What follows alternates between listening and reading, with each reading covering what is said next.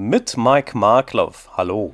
Das Mittelalter übte auf viele Menschen eine enorme Faszination aus. Klirrende Schwerter, Burgfräulein und wehende Fahnen.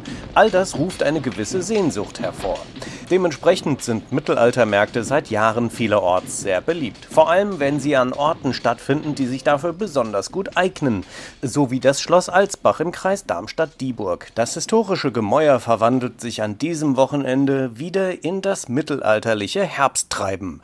Beim Mitorganisator Gerhard Stark ist die Vorfreude groß. Da gibt es zum Beispiel in Bobbys Waffenausstellung die Möglichkeit, sich mal ein richtiges Schwert in die Hand zu nehmen und mal auf ein Holzschild einzuhauen. Oder wem das vielleicht zu martialisch ist, der kann in Burgwölfchens Arena steigen und sich dort mit schaumstoffüberzogenen Schwertern und schaumstoffüberzogenen Schildern gegenseitig verhauen. Wer es nicht ganz so mit den Schwertern hält, egal ob echt oder aus Schaumstoff, kann der Musik lauschen, das Kunsthandwerk bestaunen, Kaninchen füttern und natürlich auch trinken und essen. Und zwar auch für den guten Zweck. Wir haben von unserer Burgverein auch einen Kaffee- und Kuchenstand dessen Erlös natürlich voll und ganz in die Erhaltung der Burg eingeht. Aber nicht nur auf dem Schloss Alsbach wird allerhand geboten, auch bei den Lindenfelser Brauchtumstagen im Museum, in der Zehnscheune und dem Rathaushof gibt es jede Menge Handwerk und heimische Produkte aus der Region.